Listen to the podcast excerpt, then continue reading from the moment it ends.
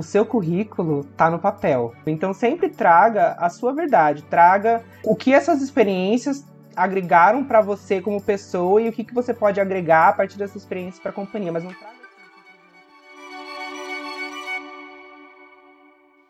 Aqui eu sou o Shin, sou do podcast, também um podcast que entrevisto engenheiras e engenheiros para contar o que eles fazem no mercado de trabalho, como que é seu dia a dia.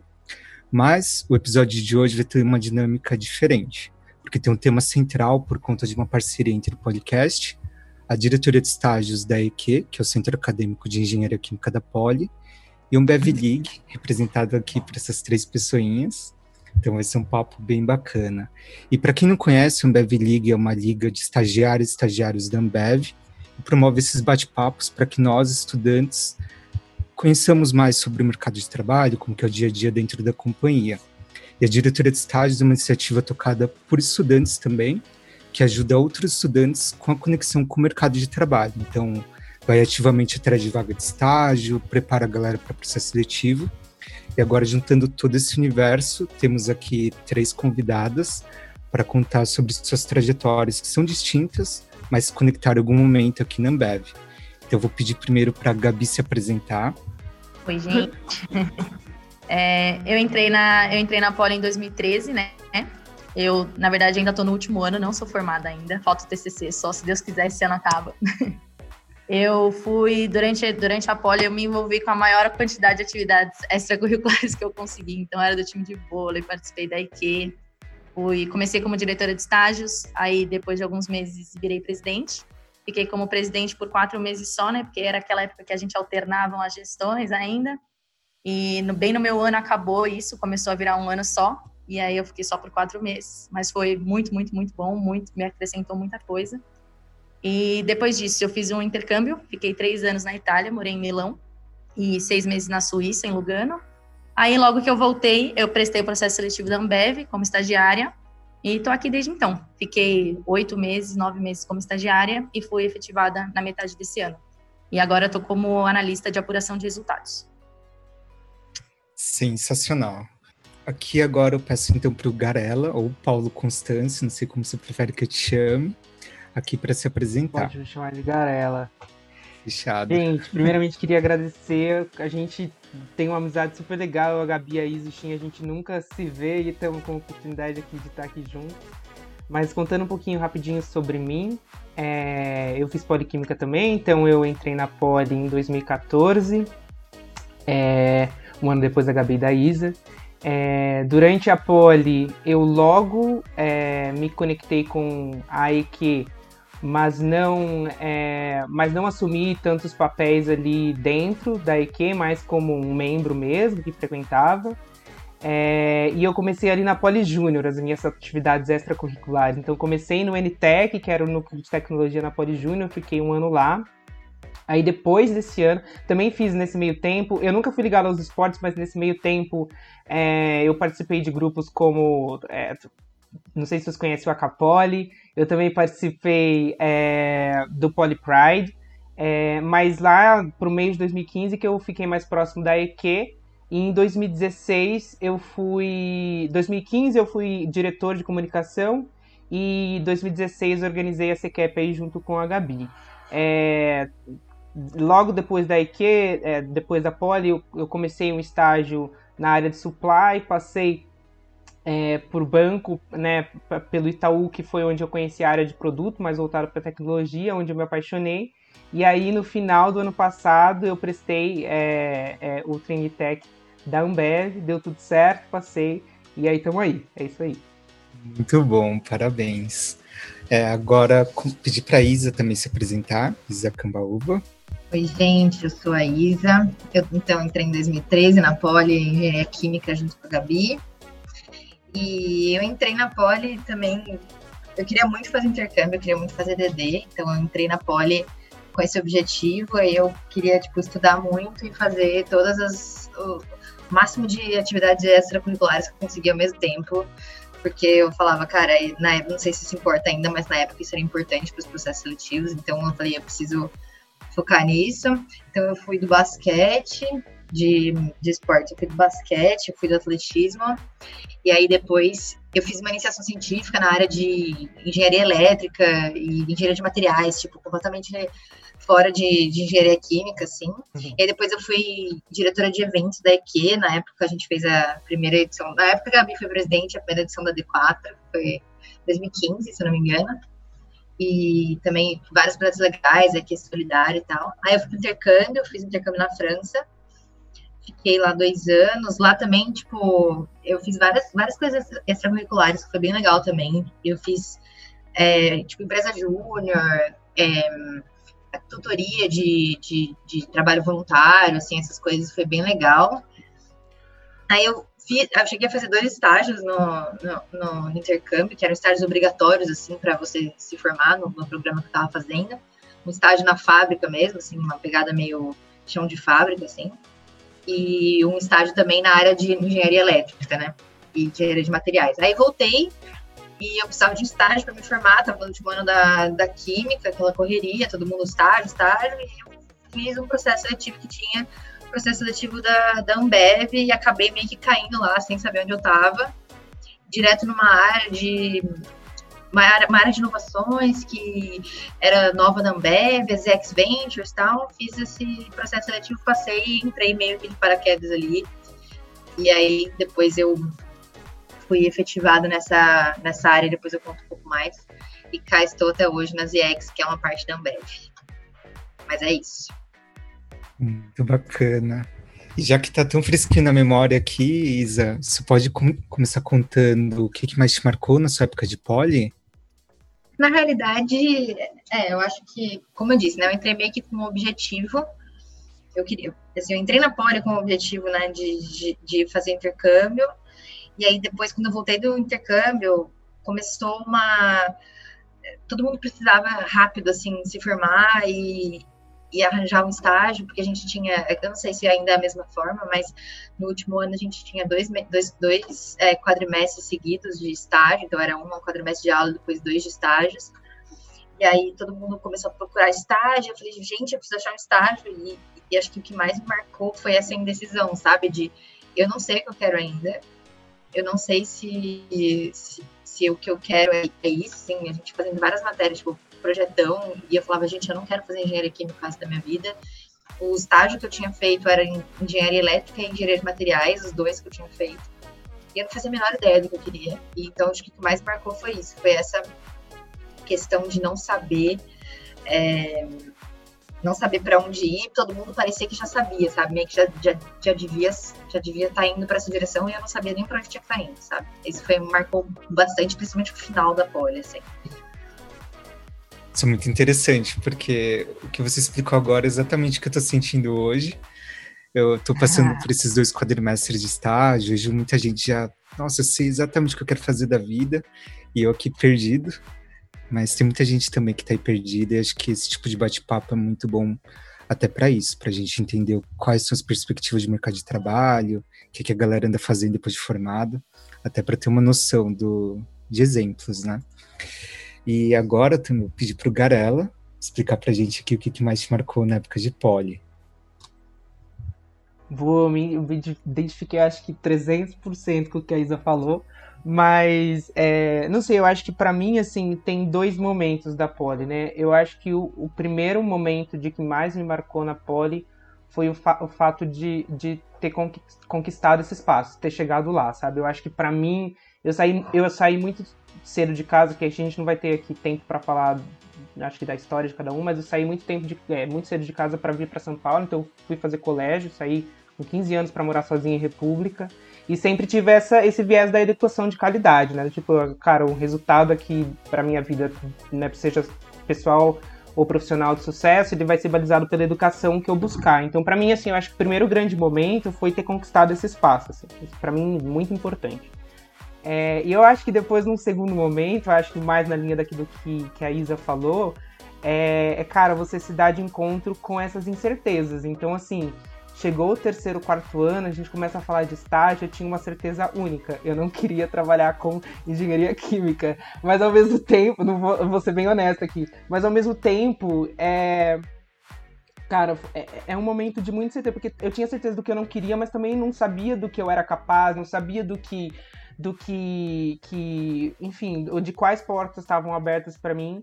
E eu acho que nesse processo mais pro final, da gente ir atrás de estágio, da gente ir atrás de trainee, é, certo ou não, correto ou não, é, cara, fazer parte de uma faculdade como a Poli abre muitas portas no final do dia entende? Então eu acho que isso é um valor também que, que, que para mim eu levo. É, e essas portas eu acho que se abriram, assim, o maior, maior, maior prova disso é que, cara, eu tava em supply na Real Drogazil, fui para um estágio no Itaú, é, que, sei lá, foi tipo um tiro no escuro, porque eu não sabia o que eu ia fazer, mas eu, eu sempre vi que, que a galera sempre, sabe, me dava moral, via que eu tava ali correndo atrás, eu acho que e, e depois ter conquistado a vaga na Ambev, né? Ambev, né? Então acho que a, a engenharia química para mim é um, é um grande corre atrás, eu acho que até até pelo, pelo curso ser quadro, ser diferente, a gente não, cara, não tem oferecimento de matéria, não dá tempo para ficar pegando muito DP, então assim, eu acho que para mim são esses dois momentos, ter, conquista, ter conquistado o espaço e depois ter, ter, ter, ter sabido me virar é, como aluno de engenharia química da Poli. Muito bom. Parabéns pela sua história, Garela. É bem inspiradora. É, espero que a gente possa também gravar episódios separados com cada um, porque eu sei que todo mundo tem muita coisa legal para compartilhar. É, agora, Gabi, conta pra gente aqui o que, que mais te marcou. Eu me identifiquei muito com o que os dois falaram. Realmente, essa indecisão e não saber o que fazer. Eu, quando eu me inscrevi no estágio da Ambev, inclusive, eu me inscrevi na área de supply. Quando eu estava na, na, durante né, a, o período acadêmico, eu falava, não, não quero fazer engenharia química, pelo amor de Deus, mas todo mundo falava para mim, não, no mercado de trabalho é diferente, dá uma chance, não é só o que a gente vê na poli, né? Porque as aulas dão aquela desmotivada, a gente acha que é tudo. Enfim. E eu me inscrevi, me inscrevi no processo para entrar em supply. Mas viram meu perfil, falaram que eu tinha mais a ver com o perfil de vendas e acabaram me, me trocando pro, pro, pro Day Challenge de Business, né? E acabei entrando na área de business. Mas eu vou mudar completamente assim o rumo da conversa. Eu acho que o que mais me marcou na Poli de verdade foi a minha época na IQ, mesmo assim. O que mais me trouxe aprendizado e que a gente acha que não faz diferença, mas faz diferença sim, parte de relacionamento. Então, acho que eu aprendi muito é, quebrando a cara no diretório, brigando para tipo a D4, que era uma coisa que a gente não tinha, não deixavam a gente fazer festa, a gente não tinha data. Foi uma coisa que eu briguei muito. E assim, eu aprendi muito com isso, a parte de relacionamento, é, aprender a gerenciar demanda também. Porque, nossa, eu lembro que na minha, na minha época de presidente era muita coisa acontecendo ao mesmo tempo. A gente tinha que lidar com. É, eu tinha que lidar com vôlei ainda, com a EQ, milhões de pessoas falando comigo, pedindo coisas. E mais lidar a poli, que a poli não é fácil. Então, eu acho que a EQ, assim, foi o que mais me agregou e é uma das coisas que eu mais, mais me, me marcaram, mais me marcou. Nossa, Total, eu também me simpatizei aqui com essa loucura que é ter milhões de coisas para fazer no centrinho. E agora quero entrar num tópico que nem sempre a gente tem oportunidade, que não é o tempo todo que a gente vai para Itália ou vai para os Estados Unidos ali passar um tempo fora. Eu quero perguntar para vocês alguns aprendizados que vocês tiveram nessa experiência fora do Brasil. É, como eu comecei pela Isa antes, agora vou começar pelo Garela. Pode ser? Pode ser, claro. Então, a, a, minha, a minha experiência internacional, ela, ela foi muito característica, assim, né?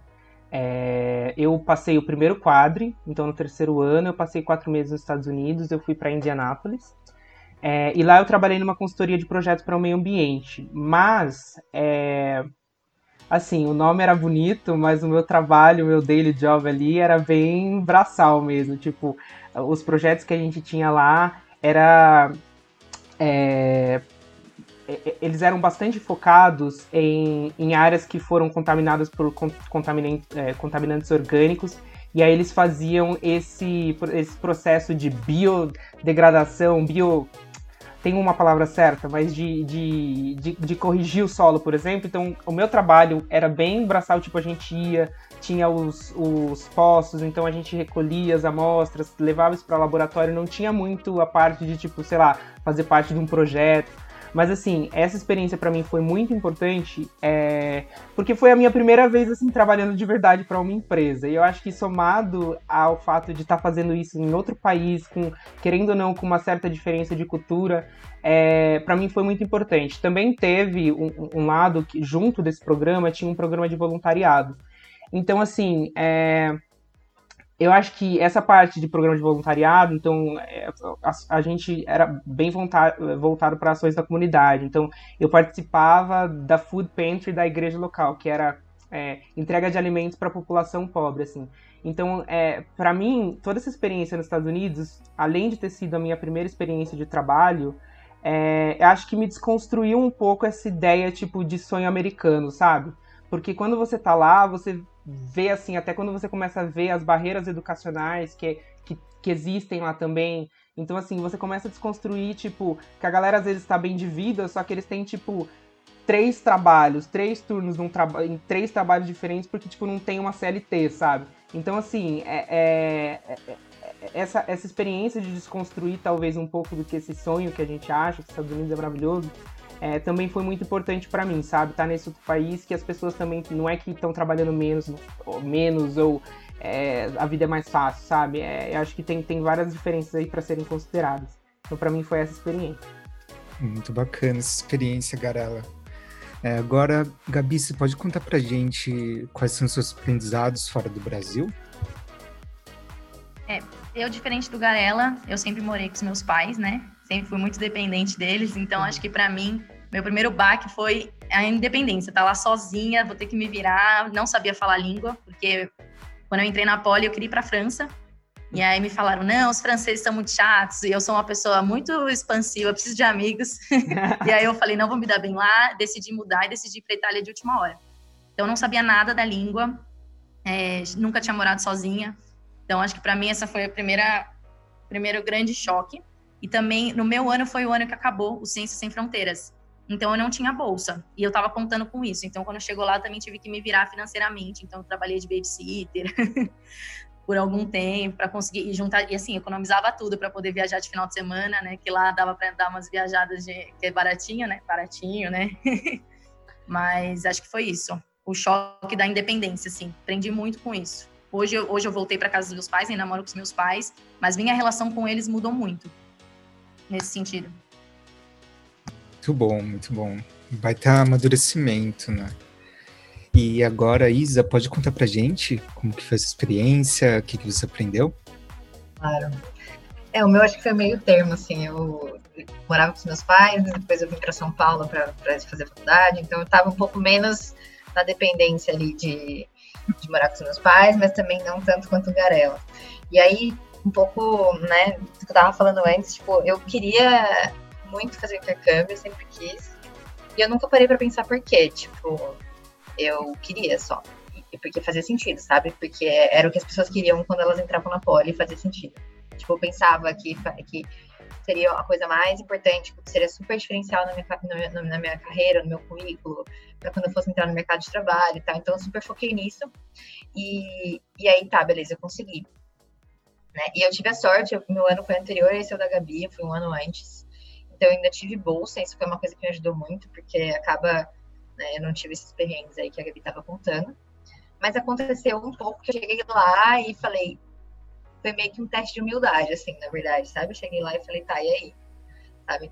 Tive que estudar muito, muito, muito, muito. E é uma cultura completamente diferente. Eu fui, eu fui pra França, né? Realmente eles não são tão receptivos, Gabi, você tomou a escolha, a escolha certa. É, não, tô brincando, eles são eles são bacanas, assim, mas é, tem as suas diferenças culturais que eu sofri bastante, porque eu sou uma pessoa que gosto muito de, de proximidade com as pessoas e, e, era muito estranho estar num local onde as pessoas não te enxergavam. A gente na Poli tem muito isso, né? O Garelo até comentou. As pessoas olham com uma forma meio... Elas valorizam o fato da gente, da gente vir dessa escola, né? E, e lá não, lá durante o intercâmbio era tipo, você é de onde mesmo? Sabe? Não uhum. que isso diga alguma coisa sobre mim, mas eu acho que foi um teste é, de humildade para todo mundo que estava lá, assim, pensando no, no, meu programa. É uma coisa que a gente tinha em comum. É, mas eu acho que o maior aprendizado mesmo que é cultural. é, morei numa cidade em que a maior parte da, da população era imigrante e, ao mesmo tempo, o preconceito era assim, notável. A gente não conseguia fazer grupo de, de, de trabalho, assim, sabe? Que eles não queriam fazer grupo com imigrante, e, enfim. Foi uma, uma experiência um pouco. Eu, trabalhei pela primeira vez na minha vida numa fábrica também, que era um estágio obrigatório, que eles chamavam de estágio operário. Isso foi uma coisa bem, acho que bem marcante para mim. Eu trabalhei, por mais que tenha sido um mês, num turno de chão de fábrica, e que era o turno era das 5 da manhã às 3 da tarde, e as pessoas que estavam ali, elas eram uma realidade completamente diferente da, da, da que a gente está acostumado a conviver. Eu acho que foi um aprendizado cultural bem, bem forte, assim. E um choque de, de realidade. Não tem sentido Imagino, um baita desafio. Agora, antes de entrar no próximo bloco de, de perguntas sobre carreira, carreira atual, só deixar um recado aqui. No final desse bate-papo vai ter um espaço para perguntas e respostas. Então, quem tiver dúvida ou já tiver alguma dúvida agora, pode mandar no chat, que eu também posso ler ao final. Ou vocês podem abrir o microfone.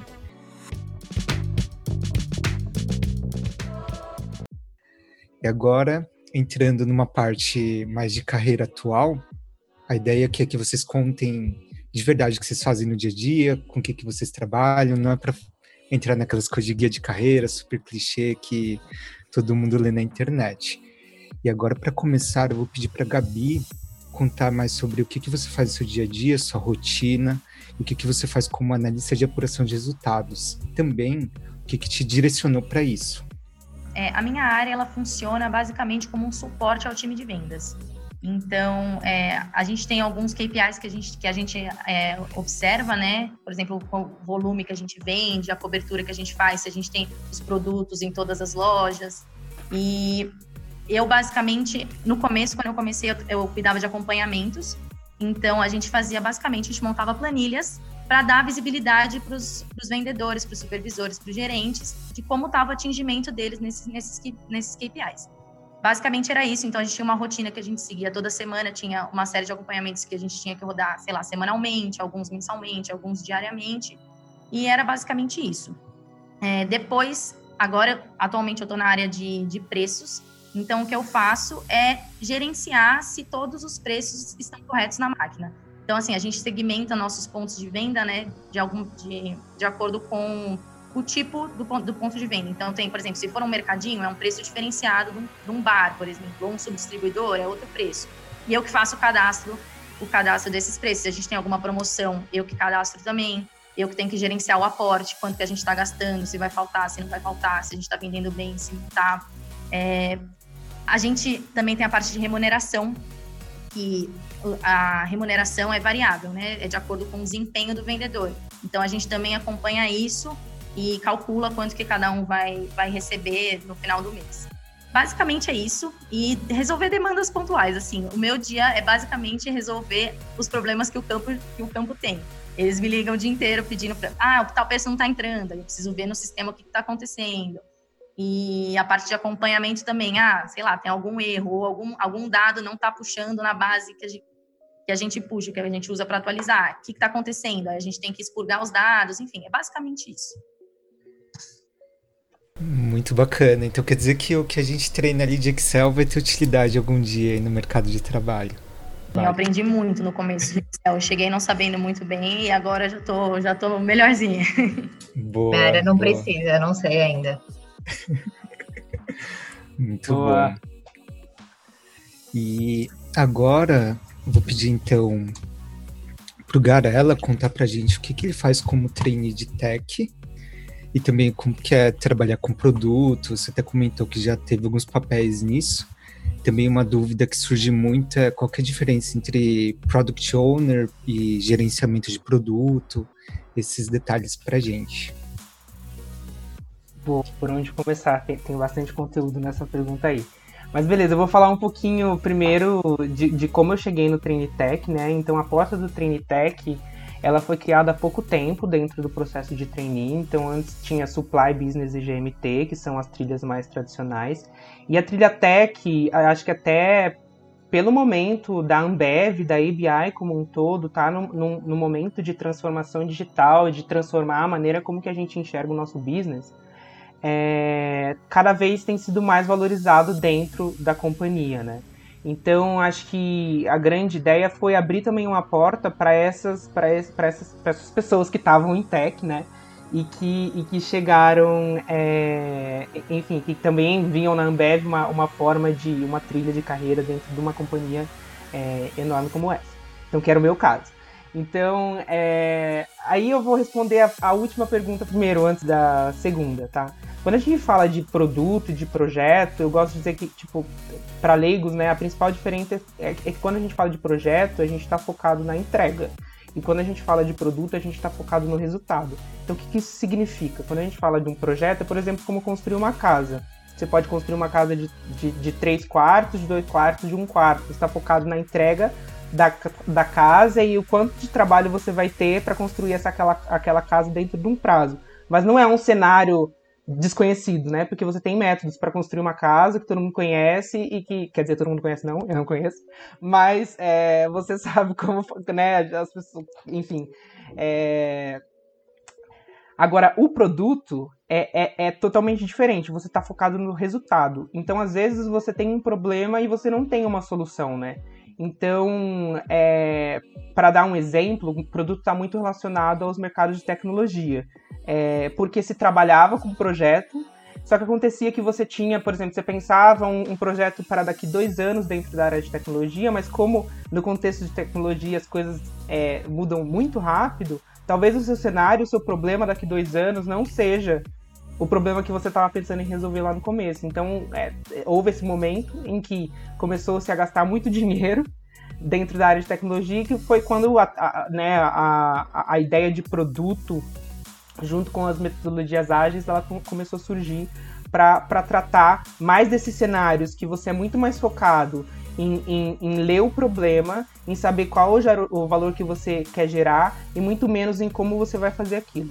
Então, falando um pouco mais do meu trabalho em si, eu estou dentro do time do OnTap, dentro da estrutura do Global, que é a aplicação dos nossos vendedores.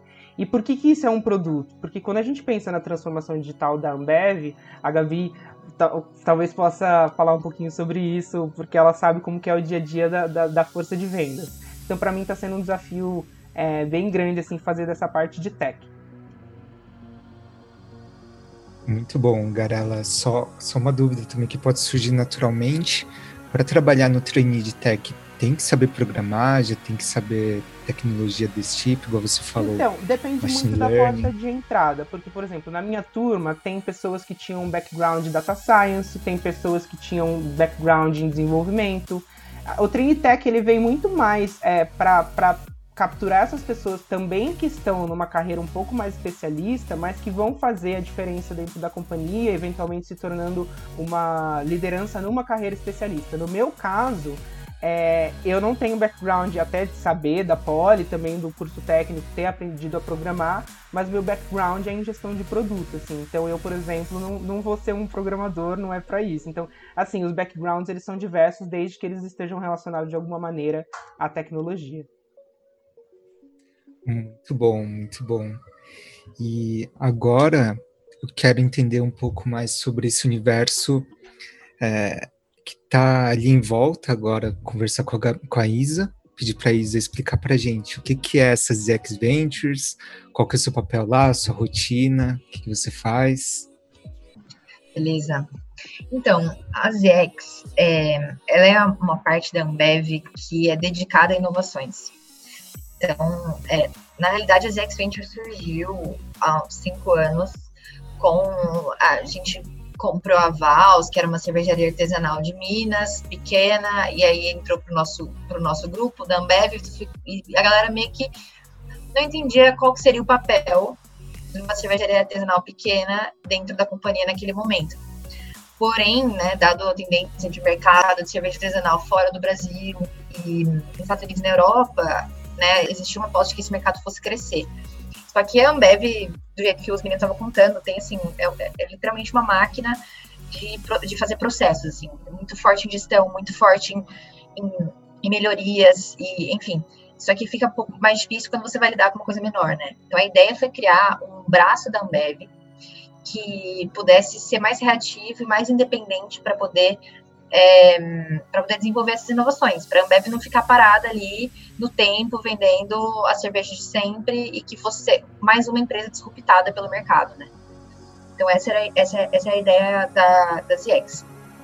E aí dentro da ZX tem algumas áreas diferentes. Então, por exemplo, a gente tem uma área que é mais focada em é, e-commerce, né? Então, produtos de cerveja, Zé Delivery, sempre em casa, que são alguns é, algumas plataformas.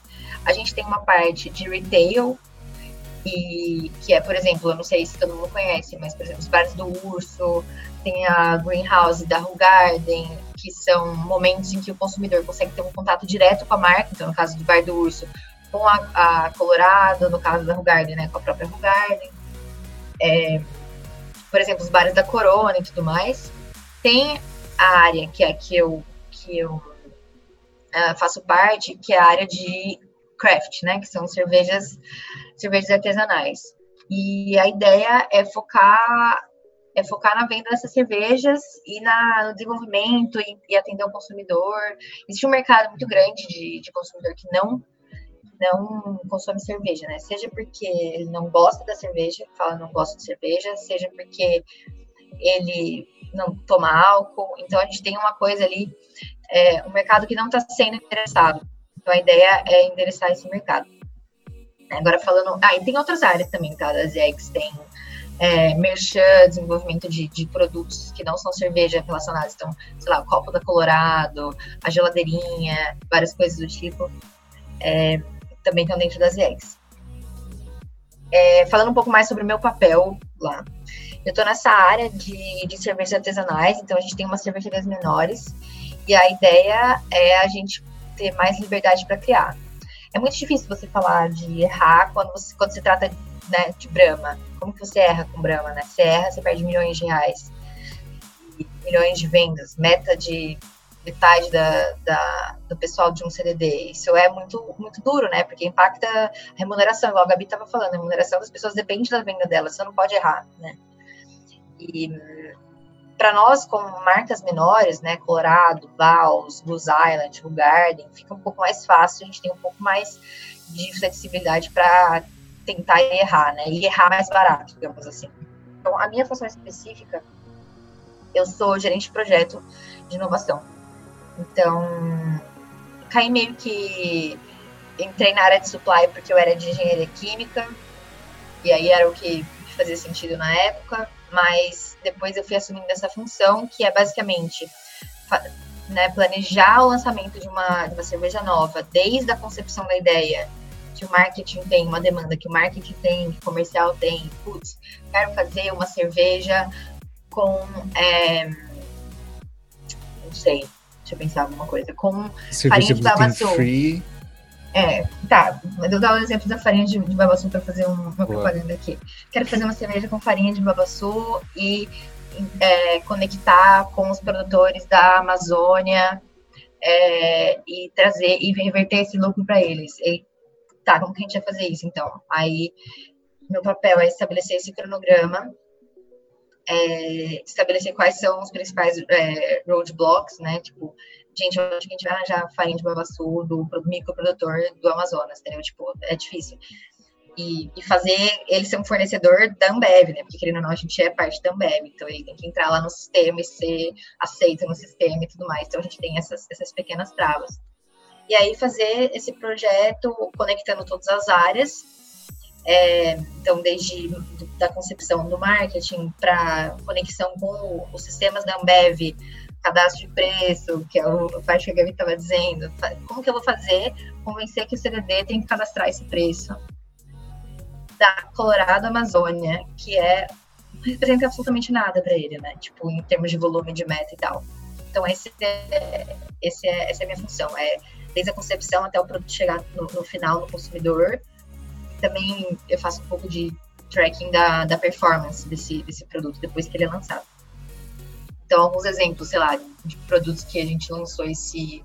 Esse Colorado Amazônia é bem recente, a gente teve é, Colorado Ribeirão Long Neck, que é só mais uma embalagem diferente, mas também é um lançamento novo. Aí teve Colorado é, Tropicana, que é do Alceu Valença. Enfim, alguns exemplos assim são bem legais, sabe? São, serve tanto para construção da, das marcas, quanto para aumento mesmo, tipo, aproximar os consumidores do, do produto artesanal, que é um produto ainda muito distante, né, por causa do preço, não é, a gente vive, não são todas as pessoas que têm acesso ao, ao às cervejas assim, né.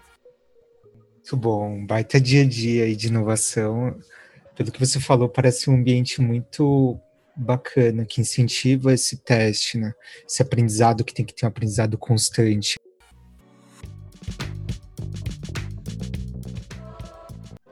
E agora eu quero entrar num outro assunto que é sobre como entrar na Ambev, porque imagino que tem muita gente aqui que agora está se formando, é, vai prestar processo seletivo de trainee da Ambev, ou muita gente que ainda está na Poli, vai procurar estágio no ano que vem e até prestou, tinha processo seletivo para as ZX Ventures ou outros programas estágio da Ambev. E agora pedi para começar aqui, acho que a Gabi ou Garela, pedi para um dos dois começar contando sobre esse processo de trainee, é, algumas características gerais, algumas dicas que vocês possam ter da época que vocês estavam prestando. Então, fiquem à vontade para contar para gente. Pode começar, pode começar. Ele falou do treine, começa você. Boa. Então, gente, eu acho que a minha experiência para entrar na Ambev, ela foi muito particular porque eu tentei, acho que umas três ou quatro vezes. Não sei se os meninos tinham tentado tantas vezes antes, mas eu tentei, acho que duas vezes estágio, mais uma vez trainee e na quarta que eu consegui a segunda vez tentando treinar, né? Eu acho que assim, é... eu acho que uh, existe uma visão é... de Ambev quando as pessoas leem é, como a Ambev se formou como, como companhia, quando as pessoas leem lá a história do George Paul Lehmann, que, que, que, que leem o sonho grande, vem toda a cultura, é, eu, eu é, a cultura da Ambev sai dali, que é uma cultura forte, mas o que a gente entende hoje como companhia, é, eu acho que a primeira coisa, entrando aqui, eu percebi que é uma companhia mega colaborativa. Eu acho que às vezes as pessoas têm esse preconceito, né? Então, assim, quando eu estava é, prestando, acho que nas primeiras vezes eu, eu não tinha um, ente um, entendimento do que era a Ambev. Eu só queria fazer parte disso meio que sem, sem me entender e sem entender o que, que era a Ambev. Talvez preso numa visão um pouco de fora, né? O que me ajudou a, a passar nos processos seletivos foi uma aproximação muito grande que eu estabeleci com pessoas que já estavam aqui e que já conheciam a empresa já conheciam o dia a dia. Então, essa acho que é uma dica que vocês já estão fazendo parte da escola, então vocês já estão. É, é, já deram esse passo. E para mim, tendo feito parte, tendo, né, por acaso, ter, ter, indo para essa, essa área de tecnologia antes no Itaú, eu acho que eu já cheguei aqui no momento muito mais me conhecendo e sabendo quem eu era e como de, de que maneira eu me relacionava com os princípios da Ambev e, e, de que maneira é, eu, eu queria fazer parte dessa companhia, já num espaço de produto, que depois eu vi que meu lance não era business, não era supply, que era o que eu tinha é, é, tentado. E, cara, eu achei o meu espaço aqui alinhado aos princípios que para mim já eram muito importantes. Então, se eu tivesse que dar essa dica, é se aproxime da companhia, entenda a companhia, entenda os princípios, entenda como que a sua experiência pessoal, acadêmica, profissional que você já tenha se relaciona com os princípios, para quando você fizer parte de um processo seletivo, você, você, você traga a sua verdade relacionada com a companhia e não simplesmente um robozinho que, que, tem, que, que tentou um script, que, que enfim, que está tentando só estar só tá aqui dentro sem entender o que de fato a companhia é. Posso fazer uma observação também? É, claro. É, nesse, nessa, que você falou? Eu, eu fiz tanto o processo, eu entrei como estagiária na, na ZX, né? E depois eu fiz o processo de, de trainee, né? Na época era o, tra, o trainee, que é trainee business, era talento, né? Fui, fui, é, sim, talento. Eu fui, talento. É, eu fui talento. E, e assim, eu entrei, eu estava procurando um estágio desesperada, porque eu precisava me formar e, e, é isso. Então eu entrei nessa entrevista e fiz a entrevista e dei muita sorte e, e fui contratada. Eu tive bastante sorte mesmo, porque eu me identifico muito com a cultura. Como o Garela falou, tipo, é bastante forte. assim, é uma cultura frita. Não existe uma forma. Eu não sei, não sei se tem uma forma melhor de descrever, mas é frito. Eu me sinto no Integra Poli todos os dias. tipo, é, é, um ritmo bem acelerado, mas não é um ritmo chill, sabe? Sim. Tipo. É uma. Mas é uma coisa particular, né? Você tem que, tem que ver se é, se é o que se adequa ao, à tua personalidade. Se você funciona bem assim, ou se você vai é, ficar estressado, ansioso também. Cada um é, é de um jeito, né? E, e, um outro ponto que eu achei importante que o Garela falou é de você tentar conhecer o máximo da, das empresas que você tenta fazer o processo, sabe? Eu acho que isso é o mais importante para saber quando você. Às vezes você nem sabe o que você vai fazer. Tipo, sei lá, o Garela se apaixonou pelo, pelo produto na, no estádio dele também por acaso. E eu também, também me apaixonei pelo, pelo, pela gestão de, de projetos dessa forma também. Mas às vezes você estando numa empresa que você se identifica, isso já ajuda o processo, sabe? Sim. Então eu acho que é uma boa, especialmente sendo uma cultura tão forte. Então eu acho que isso é um bom, bom ponto para processo para processo seletivo. Muito bom. Gabi quer complementar algum ponto? É, eu acho que é bem isso que eles falaram mesmo. Tipo, a cultura da Ambev é bem, é bem forte mesmo. É que nem a Isa falou, é bem frita. Uhum. Mas eu acho que também, quando eu falava que eu ia prestar o processo seletivo da Ambev, todo mundo ficava, você tá louca? Né, meus pais, por exemplo. Não, porque é, todo mundo meus na Ambev. Pais igual. É, um puxa o tapete do outro. Só que isso é uma, isso é uma coisa que ficou na cabeça das pessoas muito antiga. Talvez antigamente fosse assim. Hoje em dia não vejo isso. Realmente, assim, é muita demanda, é é pressão o tempo inteiro, mas eu eu tô, eu gosto disso, tipo, acho que combina com a minha personalidade, então eu me identifiquei muito com, com o ambiente que eu estou hoje em dia. E acho que é bem isso. Você tem que se identificar com a cultura da empresa e saber onde você está se metendo. A Ambev é assim, vai ser bastante demanda, bastante pressão, mas não tem isso de ah, um puxar o tapete do outro. Não, todo mundo se ajuda, todo mundo é colaborativo, o ambiente de trabalho é maravilhoso. Todo mundo. Ah, inclusive uma coisa muito legal foi no meu processo seletivo que foi basicamente tudo num dia, né? Teve as fases de é, anteriores, que foi ah, mandar um videozinho de dois minutos, é, responder umas perguntas, teste de inglês, teste de lógica, aquelas coisas de sempre. Mas a parte é, da dinâmica entrevista foi tudo num dia só.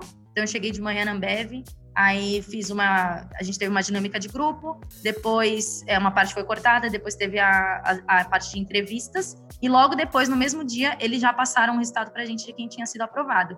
E nesse dia, eu, meu, eu cheguei super nervosa, super ansiosa. E deu cinco minutos, parecia que eu tava, sei lá, na faculdade com os meus amigos. Já tava todo mundo conversando, tipo, eu me identifiquei muito com. Foi bem legal, porque a gente fez um grupo, assim, sei lá, de cinco, seis pessoas, que a gente ficou conversando nos intervalos que tinha. A gente já parecia que era melhor amigo, sabe, no dia do, do processo. E todo mundo passou. Então, assim, acho que a, a gente se identificou, eram personalidades parecidas, sabe? E o processo foi muito, muito tranquilo. Tranquilo, assim, né? É muito é, relaxado, não parecia que era um processo seletivo, sabe? E eles dão espaço para você ser você mesma. Eu não precisei ficar me preocupando de, nossa, será que eu tô falando besteira? Será que. Não, eu fui eu mesma e eles reconhecem quem você é e eles, eles, e eles te procuram pela sua personalidade. E não e isso também é muito legal, não pelo que você fez. Aqui a gente, todo mundo, né? Todo mundo aqui acho que faz engenharia química, mas comigo passou, passaram pessoas que fizeram veterinária, farmácia, então, tipo, eles foram perguntar o que a gente tinha feito de faculdade no final, assim, na parte da entrevista. Eles não estavam interessados em saber a minha formação, eles queriam eles perguntaram tipo de atividades extracurriculares, o que eu tinha aprendido na faculdade, mas não a parte, sabe, de conteúdo. Eles queriam saber a minha, o que eu era eu, Gabriela, e o que eu tinha a acrescentar para a empresa. Então isso foi muito legal. É, eu acho que só fechando isso que a Gabi é, falou, uma das coisas que eu, eu tô mentorando uma galera que também tá fazendo processo de treininho, uma das coisas que eu falei, cara, é, o seu currículo tá no papel. Então, assim, se você for se dar o trabalho de vir com uma dinâmica para falar sobre as, que você fez poli, ou que você trabalhou em lugar XY, tipo, uma pessoa poderia ter lido o seu currículo e já teria esse conteúdo. Então, sempre traga a sua verdade, traga é, o, o, o que essas experiências agregaram para você como pessoa e o que, que você pode agregar a partir dessa experiência para a companhia. Mas não traga assim simplesmente uma lista de conquistas, porque isso, né, acho que as pessoas já vão ter acesso. É, eu sei que eu não sei se a gente está estourando o tempo, Oxin, mas deixa eu só falar uma coisa, que o meu processo seletivo foi bem parecido com o da Gabi também. Tipo, teve essa parte. É, o do estágio foi meio diferente, mas é, a, o do, do talento teve uma parte de teste de lógica, teste de, teste de inglês, teste de lógica, essas coisas, e a gente teve uma dinâmica de grupo também, foi exatamente da mesma forma. E, e, a gente já tinha todo mundo enviado os currículos para eles num formato pré-estabelecido, e aí eles falaram assim: ah, você tem que se apresentar nessa dinâmica de grupo. É, eu não sei como que, que é hoje em dia, mas assim, era, era, assim, você tem que se apresentar numa, nessa dinâmica de grupo, e não é para você ficar lendo o seu currículo, tipo, olá, meu nome é Isabela, entrei na Poli. Sabe, fala mais sobre isso, fala mais por que, que você quer fazer parte da Ambev, fala mais por que, que você, por que, que você tem que ser escolhido, entendeu? E assim, particularmente, eu acho isso uma coisa muito difícil. Como eu já disse para vocês algumas vezes, naquele momento eu não fazia ideia do que eu tava fazendo. Então, eu não sabia exatamente o que eu tinha que responder quando alguém perguntava por que, que eu queria. Nessa parte eu já até estava um pouco mais decidida, mas por que, que eu queria ser treinada da Ambev? Não sei entendeu? E, e, e, por que, que eles têm que escolher? Então, talvez isso é uma, uma, coisa mais difícil, mas que a gente tem que perder um pouco mais de tempo buscando essa informação dentro da gente é, para conseguir ficar mais tranquilo, mais, mais confortável no processo, eu acho. É autoconhecimento, né, Isa? Acho que o que eles mais buscam é isso. Você se conhecer e saber o que você quer e o porquê você quer e por que você tá lá e o que você tem a oferecer, sabe? Não o que você, sei lá, o que você fez de faculdade ou onde você trabalhou. Isso realmente eles não, não se importam. Não é o que esperar. Sensacional. Excelentes dicas. Tô querendo anotar tudo aqui que vocês estão falando. Vale para muita coisa. Agora, olhando de um lado mais pragmático da coisa, é, vocês têm alguma dica, por exemplo, tem algumas etapas que geralmente a galera tem mais dificuldade ou tem mais dúvida, por exemplo, dinâmica em grupo. É, como que vocês se preparavam? Tem alguma dica mais prática? Cara, a minha dica de dinâmica de grupo, ela não é bem uma dica, né? É mais uma. Eu acho que tem a ver com como você é na sua vida mesmo, sabe? Se você é uma pessoa mais expansiva, ou se você é uma pessoa mais na sua analítica, eu acho que você pode usar isso a seu favor, sabe? Eu sou uma uhum. pessoa que, que gosto muito de gerenciar coisas. Então, por exemplo, eu cheguei, eu chegava nas minhas dinâmicas de grupo, fiz algumas, e e a minha ideia era, era chegar e falar assim, gente, então tá bom, a gente tem que fazer isso, e então tá bom, você faz isso, meio que tentando ajudar as pessoas a se organizarem. É, porque, por exemplo, eu não sou uma pessoa forte em Excel, eu não tenho o menor conhecimento. Na minha dinâmica, é, uma, das, uma das coisas que teriam que ser feitas era analisar uma planilha e, a partir disso, tomar decisões de negócio, que o objetivo todo da dinâmica era lançar um produto, né? Você tinha uma planilha para fazer essa análise e decidir qual produto você ia querer lançar, em qual, em qual, em qual mercado e tudo mais. Eu olhei para aquilo e falei, cara, eu não posso ficar com essa planilha do Excel, porque eu eu não faço ideia. Eu vou ficar tempão lá, perdendo tempão, é, e, não não vai me agregar em nada. Então, a, a forma que eu encontrei de, de, me, de mostrar quem eu era foi de tentar gerenciar o grupo. Falar, gente, então tá bom, você vai preencher essa, essa, essa ficha, você então fica com a planilha. Acho que cada um tem uma forma de se valorizar, de valorizar seus pontos fortes, entendeu? Na dinâmica. Eu acho que vai nessa linha do que a gente falou, né? Autoconhecimento de novo. Tipo, saiba quais são seus pontos fortes e use isso a seu favor.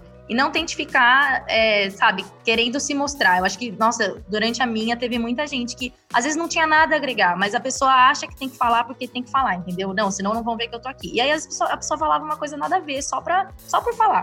Então, tipo, tenha noção de, de quando o que você vai falar realmente vai agregar em alguma coisa ou não vai. E, e não tentar ficar se mostrando. Não, fala na hora que você acha que tem que falar e acabou, é isso. Não, não fique querendo ser mais do que você realmente é, sabe? É, Nossa, rapidinho, só uma observação, Garela. E se for especificamente para Ambev, é bom, tipo, meio que ter na cabeça quais são as marcas da Ambev. Tipo, não pode chegar lá e falar, nossa, gente, é, adoro Heineken. Adoro Coca, é. é. Se alguém perguntar, você acerta que é escola da Ambev. tipo, dá uma olhada antes, entendeu?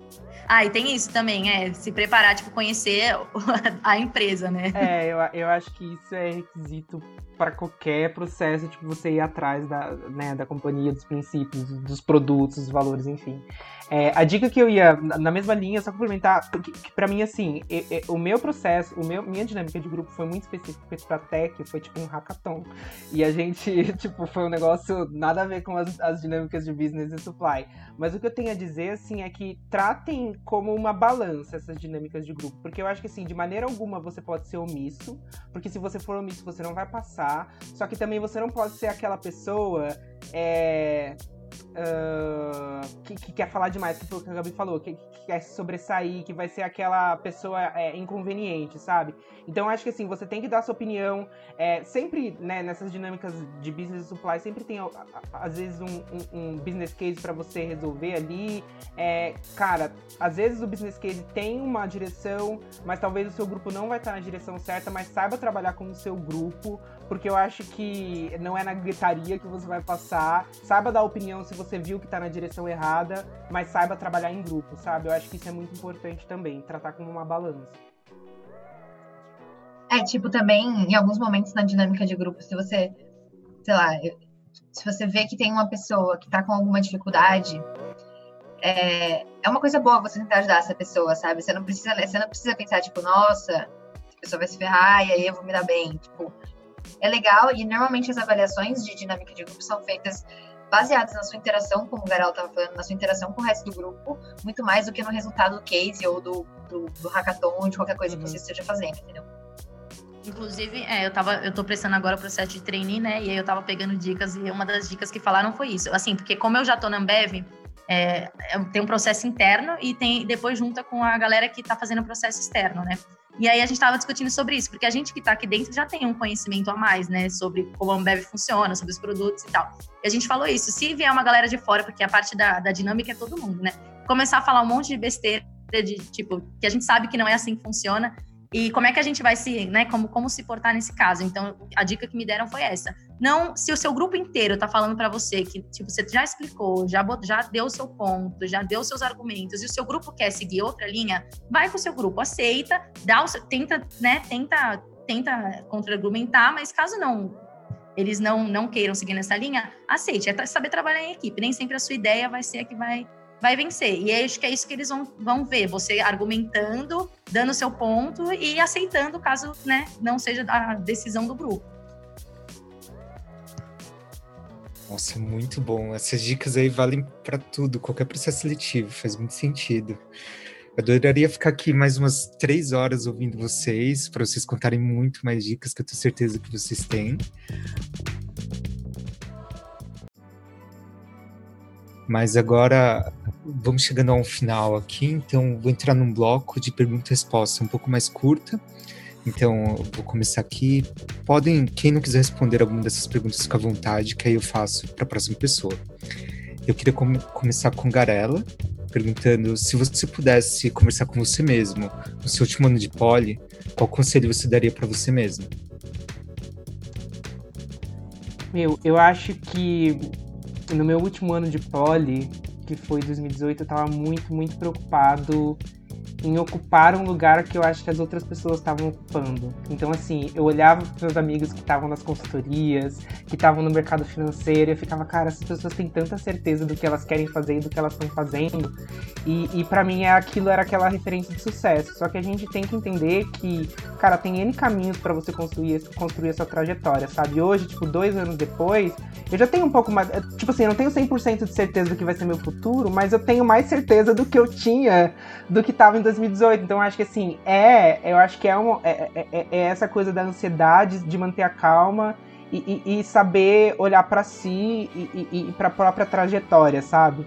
É, eu acho que o Paulo de, de 2018 estava muito preocupado em, em, em, 2018 ser o case de sucesso do universo, assim, e, e as coisas podem ser com mais calma. Identifiquei. Eu também. Boa. Isa, Gabi, vocês querem dar alguma dica para vocês mesmas? É isso, calma. Tudo bem você não saber o que você quer, tudo bem. Se você souber, ótimo. Mas se você não souber, calma. Tipo, vai dar tudo certo, você não precisa saber. E aproveite. Aproveite enquanto dura a faculdade, que depois vai, você vai sentir saudades. Muito bom. E agora me contem o que, que vocês estão lendo. Estão lendo algum livro, alguma revista? Eu estou lendo um muito importante para mim, que é Comunicação Não Violenta. Eu me indicaram e aí eu achei que era um, um bom, é, uma boa indireta de que eu deveria melhorar minha, minhas técnicas de comunicação. Então eu estou lendo Comunicação Não Violenta. Estou gostando bastante, tá? Aconselho para todos. Relacionamentos profissionais e pessoais. Muito bom, ótima dica.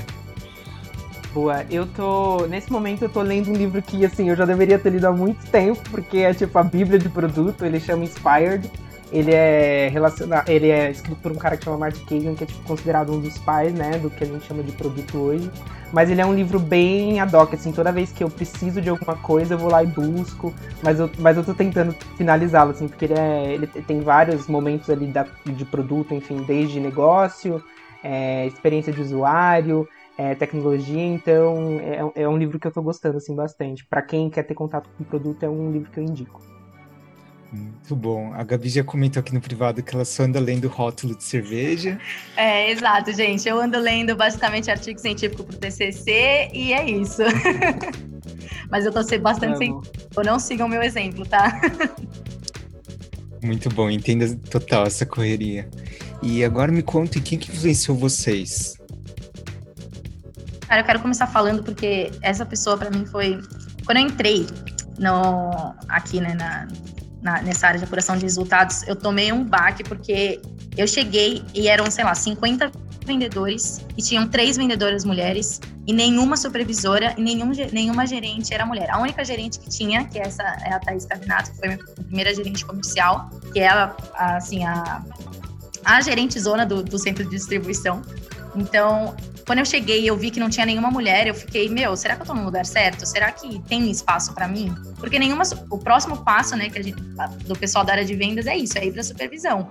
E eu não tinha essa referência, sabe? Mas ela naquela posição que ela tava e ela ela tinha muito, ela levantava muito essa bandeira de, não, precisamos de mais representatividade feminina. Então assim, depois que ela entrou, agora, por exemplo, a uma das nossas salas é metade feminina, metade masculina, então ela mudou completamente o cenário. Ela levantava muito essa bandeira, então ela me inspirou muito, de tipo, não, aqui é nosso lugar, a gente tem espaço sim, a gente é capacitado, a gente pode estar aqui. Enfim, foi uma grande inspiração e eu fiquei mais aliviada, sabe? Que eu cheguei e eu falei, meu, tô no lugar errado, mas não. Ela me fez entender que tem espaço para mim, então ela me inspirou muito, assim. Sensacional. Isa, tem alguém que te influenciou? Ah, eu tenho uma pessoa que me influenciou bastante na época, mas foi mais na época de poli, assim, na verdade, sabe? Que, que era uma, uma, uma menina de uns anos acima e que ela me falar. Mas assim, esse negócio de influenciar, acho que principalmente quando a gente é mais novo, né? É, ela me falava várias coisas e várias coisas que eu tô falando aqui hoje, tipo, pra ter calma e tal. E na época eu não conseguia entender isso, sabe? Então era uma menina que ela era é, é, a Johanna, ela era um ano acima, né, em 2012 na Fora.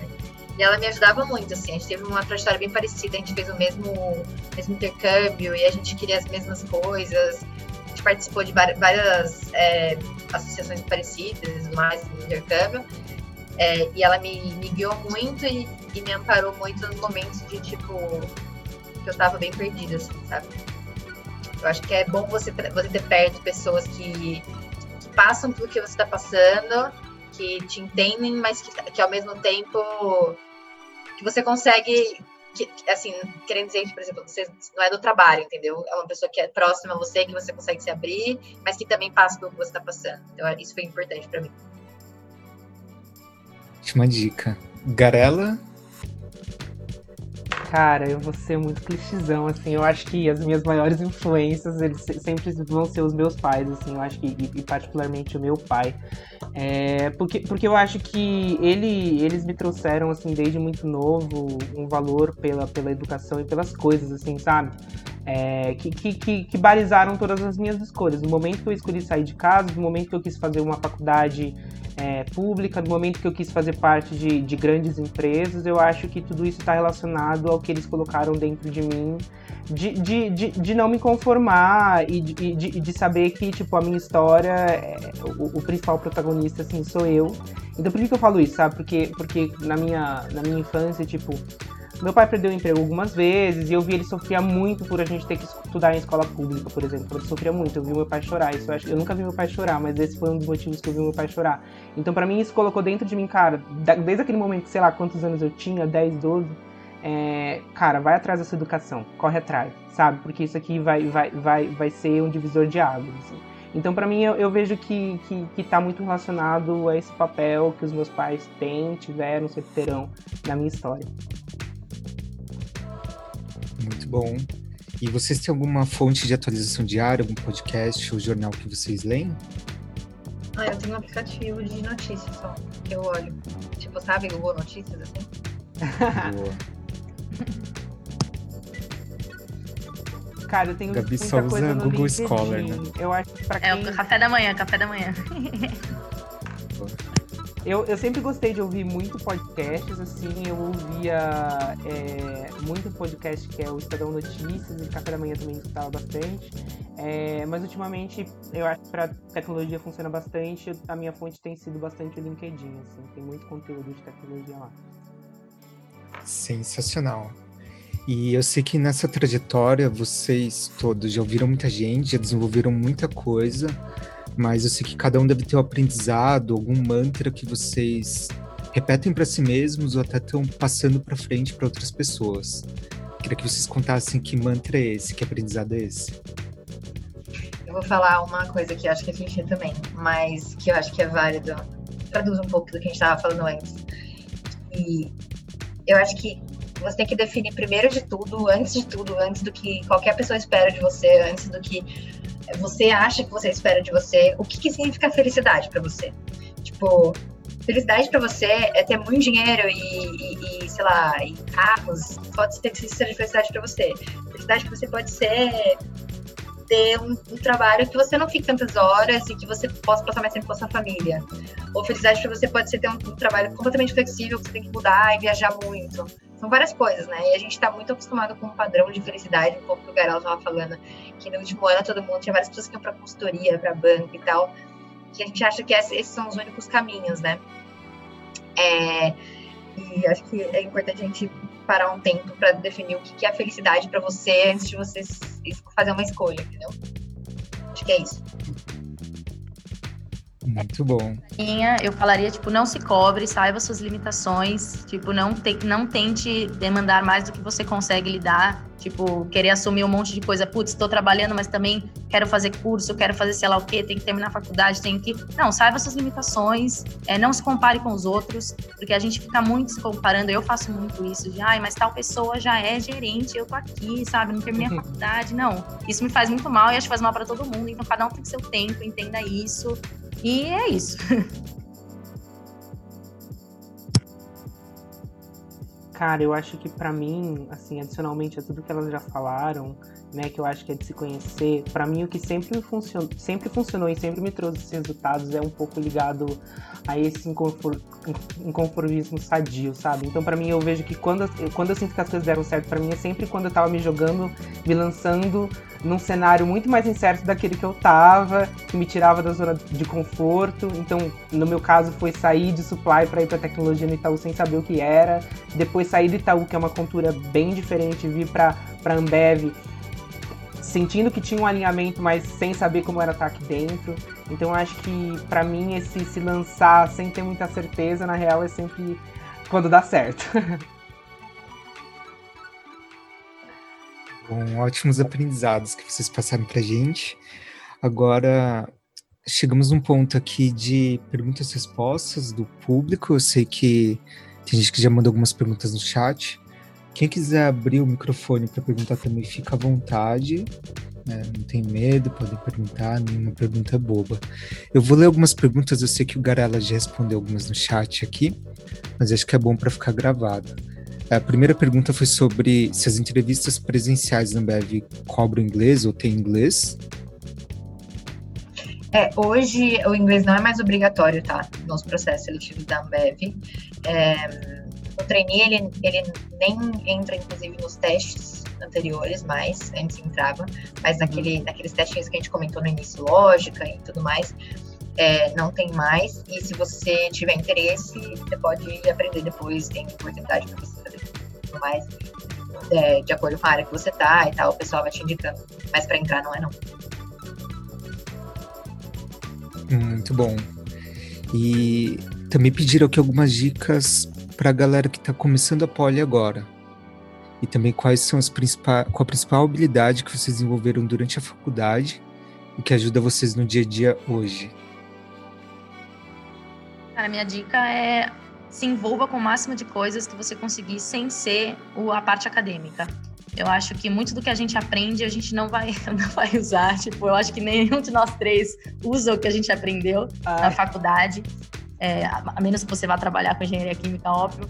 Mas é, desenvolva outras coisas, a parte de relacionamento, enfim, acho que tem mais coisas a agregar no futuro no mercado de trabalho do que é, o conhecimento técnico, sabe? Essas coisas a gente acaba aprendendo muito na prática. Tudo que eu aprendi aqui, que eu faço no meu dia a dia, eu aprendi trabalhando, fazendo. Não foi a faculdade que me trouxe. Mas a parte de relacionamento, não. A parte de relacionamento eu aprendi é, participando de centro acadêmico, atlética, enfim. Acho que, acho que uma das coisas que a Poli me trouxe que são mais importantes para mim, é até meio estranho falar isso, né? Mas é, é a habilidade de quando você, quando não está nada bem, tudo não está bem, você está no meio do caos e parece que vai dar tudo errado, você sobreviver, entendeu? Eu acho que isso foi a coisa que a Poli me ensinou que foi mais, é, mais importante, assim, menos, menos do que as coisas que eu aprendi, que eu já estudo de, de matéria e essas coisas que eu não uso mais e eventualmente você vai usar, claro, mas acho que o mais importante mesmo é você, é, é, é a pessoa que você constrói, tipo, a resiliência que você constrói de estar na poli, sabe? De passar pelas coisas que a gente passa lá que não são fáceis, aí, né, no caso. Acho que a poli ensina muito a gente a se virar, né?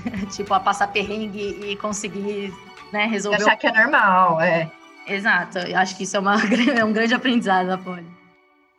Não, total, eu só ia concordar 200% com o que a Gabi falou, que é um pouco o que ela falou de, de, focar um tanto em soft skills, assim, né? Então, vai nas experiências que vão te trazer soft skills, porque assim, a não ser que você queira muito trabalhar com engenharia química mesmo, as hard skills que a Poli vai te dar, é, é, você vai, sei lá, mencionar um reator, talvez, sei lá. Mas eu acho que o que mais vai contar se você quer, quer ir para um caminho mais corporativo é, é você né, saber fazer parte desse ambiente, né? E eu acho que soft skills conta muito. É, mas só fazer uma observação também, tipo, por exemplo, eu entrei super focada em fazer intercâmbio. Então eu sabia que eu precisava ter notas boas. Então Sim. eu foquei muito, muito na parte acadêmica. Eu queria fazer, assim, várias coisas ao mesmo tempo que eu sabia que contava também. Mas meus primeiros, sei lá, três, quatro semestres foram completamente focados em ter uma nota boa e construir uma forma de que eu conseguisse ir pro intercâmbio. Naquele momento era que eu achava que fazia sentido para mim e foi o objetivo que eu estabeleci, entendeu? Então, tipo, também você tem que setar seus objetivos. Não, total, é, total. É, é não é Ninguém liguem tá o... Liguem o é... é, exato, estudem. Estudem, não é? Muito bom. Nossa, excelentes dicas. É, surgiu outra pergunta aqui. Se existe muita diferença para quem quer entrar em supply no processo seletivo? Imagino que seja sobre o trainee. Eu não fiz o trainee de supply, para ser sincera. É, fiz o trainee business. E, mas assim, pelo que eu conheço do trainee supply, a dinâmica era um pouco diferente. É, tinha uma, tinha uma, uma pegada menos relacionada que eu estava comentando antes, né? Que eu, que eu falei que no nosso caso era o lançamento de um produto novo, né? De uma inovação. No, no, na dinâmica de supply, que eu já ouvi as pessoas contarem, eles falavam sobre gestão de KPIs, né, de indicadores dentro de, da cervejaria. Então era uma dinâmica voltada para isso. Era um contexto diferente, assim. No fim das contas, o que as pessoas buscavam era, eram as mesmas coisas: ver como você interagia com o seu grupo, ver como você lidava com o problema, ver como você se expressava, é, menos do que o conceito ali sobre um KPI específico mas o contexto do case lá, do, da dinâmica de grupo era um pouco diferente. Mas vale tentar conversar com alguém que participou especificamente desse processo. Depois eu posso dar o contato, caso vocês queiram. É, excelente, eu acho que faz muito sentido. Se puderem passar também indicações, gente, para conversar de trainee. Acho que essa é a ideia também dessa conversa toda aqui. É como que a gente conecta as pessoas com as pessoas certas, né? Então, hoje vocês estão aqui conversando cada um de uma especialidade, mas é claro, não tem como 3, 10, 20 pessoas se apresentarem numa empresa gigantesca que é a Ambev. Mas muito bacana. Eu vou colocar então, se vocês permitirem, no, na descrição do episódio, de quando publicarem o, a gravação, colocar o LinkedIn de vocês. E também, se tiver alguma indicação de gente para conversar para essas coisas mais específicas de supply, ou também de business, é, tiver mais gente também para conversar, vocês passam para gente que a gente coloca lá no chat. Bom, se não tiver mais perguntas, eu vou pedir então aqui para o Felipe e para o Gustavo para eles darem uma palavra aqui, contarem é, que vai ter alguma coisa aqui no final. Opa, você começa aí, viu? Eu começo. À vontade. Tá. Gente, tudo bom? Não me apresentei ainda. Meu nome é Felipe, eu sou estagiário de preços da Ambev. Eu estou na companhia há uns 7, 8 meses, entrei no começo do ano aí. É, eu não sou da Poli, devo ser o único aqui que não é da Poli. Acho que se eu falasse minha faculdade aqui, vocês já parariam de me ouvir agora. É, e, enfim, eu sou, além de trabalhar com preços lá, ser estagiário de preços, eu é, a gente tem uma entidade lá dentro da Poli que é a Liga dos Estagiários, que é, é como se fosse uma entidade mesmo dentro da Poli, eu falando, dentro da, da Ambev, que é a Liga dos Estagiários, e, e, é como se fosse uma entidade de faculdade mesmo, mas é, é, a gente monta uma árvore lá, uma estrutural assim organizacional só de estagiários. Então a gente tem o nosso diretor regional, tem o diretor nacional, enfim. E eu é, esse ano fui é, fui chamado para ser gerente de embaixadores e os embaixadores são, é, são todos estagiários que fazem ativações nas universidades. E aí esse ano é, eu só queria trazer dois recadinhos para vocês aqui basicamente, que primeiro que esse ano a gente está tentando ser um pouco mais disruptivo na área, né? Então, fazer algumas coisas diferentes. Então, em vez de trazer aqui um VP, que tem dois VPs da Poli, por exemplo, na, na companhia aqui, né? É, a gente trazer pessoas que estão mais próximas de vocês, que acabaram de sair, até por isso eu, eu falei com a Gabi, que acabou de terminar o processo de estágio. Então, a primeira coisa que eu queria pedir para vocês é, caso vocês tenham alguma demanda, caso tipo a entidade de vocês é, queiram aprender alguma coisa com uma empresa muito grande, é, vocês precisam saber que a gente tem gente de para qualquer coisa aqui dentro. Então, se vocês quiserem é, começar a aplicar soft skills, é, é, treinamento de Power BI, a gente fez treinamento de comunicação interna, é, treinamento de, de patrocinador para entidade. Mas eu queria agradecer, né? Acho que até de, de três formas. É, eu faço parte do time de, de estágios aqui da, da diretoria de estágios da EQ. Então a Gabi já até tinha me chamado com o Felipe, né? Eu super animei, acho que era um negócio mais legal, né, fazer um comentário. Ter o contato de ex-alunos que acabaram de se formar, tão mais próximos da nossa realidade, acho que é algo mais mais vivo, né, para a gente realmente entender o que, que a gente pode fazer. Às vezes ter um contato com o VP é legal também, é inspirador também, mas pode ser muito distante ainda da nossa realidade. Então acho que gostaria de agradecer assim, também como aluno, né, porque eu estou no terceiro, então, estou no quadro de estágio agora, estou procurando estágio, então ajuda bastante para a gente se virar aqui. E acho que como pessoa também, como é, o Felipe aí, o Boto, estudo com ele desde o oitavo ano do colegial, ensino fundamental, então a gente está fazendo esse negócio aqui também é bem legal. É, e é show de bola, não. Acho que queria só agradecer a oportunidade aqui, a presença de todos e assim levo para mim, né? Porque acho que o tempo que vocês disponibilizaram aqui é uma uma dádiva, né? Vai ficar até meio meio bonito, meio clichê assim de falar, não, acho meio chato, mas o tempo eu levo para mim essa frase que o tempo é o presente, é o maior presente que você pode dar para as pessoas, porque é uma parte da sua vida que você nunca vai ter de volta. É, queria agradecer vocês mais uma vez e acho que é isso. Vocês mandaram bem, Shin aí comandou tudo, Isa, Gabi, Paula, Gassara aí, muito obrigado pelo, pelas dicas. Obrigada, gente. Sensacional. Valeu. Obrigada, galera. Obrigado a vocês. Quem quiser E, gente- ficar para falar, tamo aí. Isso, a gente deixou nosso, nosso contato aqui no chat. Quem quiser depois, se quiser mandar mensagem, tiver alguma dúvida, ficou com vergonha de perguntar aqui, pode chamar a gente que a gente responde, viu? E esse foi mais um episódio do Podcast, um podcast em que entrevisto engenheiras e engenheiros da Escola Politécnica da USP. Esse episódio ele foi um pouco diferente. Então, se você se interessou, gostou dessa forma, tem alguma crítica, elogio ou sugestão, manda mensagem lá no Instagram. Instagram é o arroba podcast_usp. E não esquece de compartilhar esse e outros episódios, pode ser no Instagram, lá pelo Story, porque é só você clicar para entrar no episódio. Ou pode mandar no WhatsApp, mandar naqueles grupos que você acha que a galera pode se interessar. E até a próxima. Tchau, tchau.